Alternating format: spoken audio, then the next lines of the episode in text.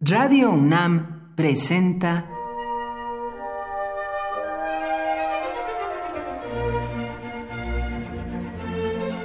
Cuaderno de los Espíritus y de las Pinturas por Otto Cázares.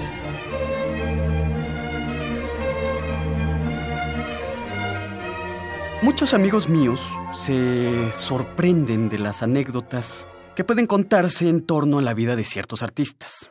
Parecen alarmarse de las crueldades a las que puede llegar un creador. Ciertamente, un artista es un humano y como tal está sujeto a las pasiones, a las temperaturas, a los temperamentos de cualquiera de nosotros. Digo esto porque muchos se desconciertan ante aquellos rasgos crueles, ciertamente a veces crudelísimos, que pudo haber adquirido un compositor como Richard Wagner, por poner un ejemplo, que efectivamente tomaba la oportunidad por los cabellos sin importarle quién saldría malherido o agraviado por sus arrebatos. Sin embargo, como defensor de los creadores, este cuaderno de los espíritus y de las pinturas afirma que Wagner no fue mucho peor como persona, quiero decir, de lo que fue Dante, por poner otro ejemplo, de lo que fue François Villon, un personaje del que ya hemos hablado en estas cápsulas, o de lo que fue, para tener un ejemplo más cercano a nosotros, Diego Rivera, malas personas si se quiere, pero intachables como creadores. Crueldad y arte han ido indisolublemente unidos desde hace milenios.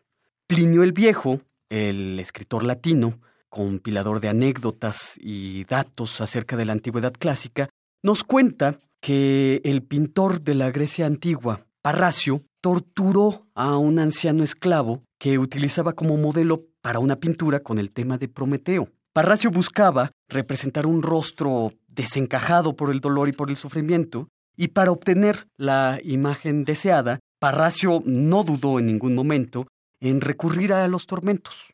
La obra artística se sobreponía al dolor de un individuo.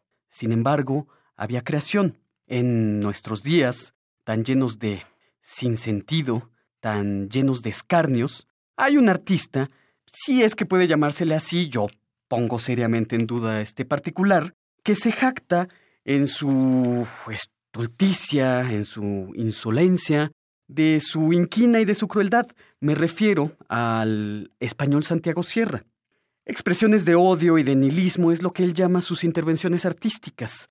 Obstruye vías públicas, eh, lleva un contador de muerte, tatúa con una línea continua sobre la espalda de algunos cubanos previo pago. Es como si viésemos a Parracio torturando a su esclavo anciano solo por el placer de hacerlo, sin buscar la traducción de ese dolor, que en sí mismo es reprobable, en obra artística. En una palabra es como si viésemos una comedia sin trama. Por hoy, Otto Cázares cierra el cuaderno de los espíritus y de las pinturas.